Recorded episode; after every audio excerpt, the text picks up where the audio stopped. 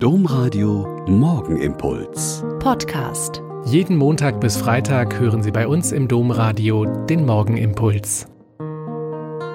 Mit Schwester Katharina.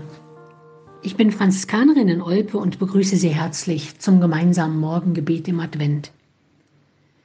Im thüringischen Eichsfeld, wo ich geboren und aufgewachsen bin, gibt es viele Wallfahrtsorte und die meisten sind Marienwallfahrtsorte.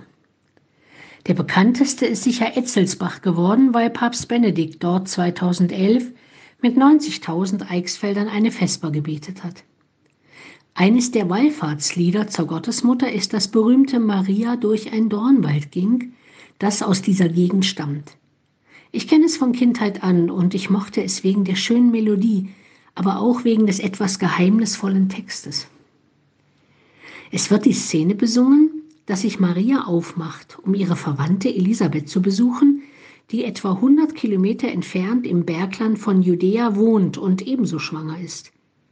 Für eine 14-jährige junge Frau ist dieser Weg voller Dornen und Gefahren. Aber ihre gesamte Situation ist mehr als mühsam. Seit der Verkündigung durch den Engel hat sie ihr Leben Gott anvertraut.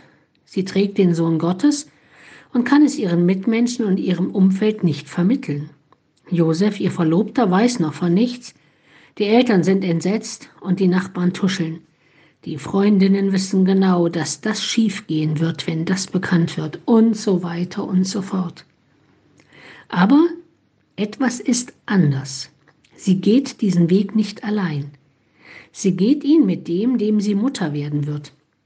Und in diesem Glauben und ziemlich grenzenlosem Vertrauen tragen sogar die Dornen am Ende Rosen.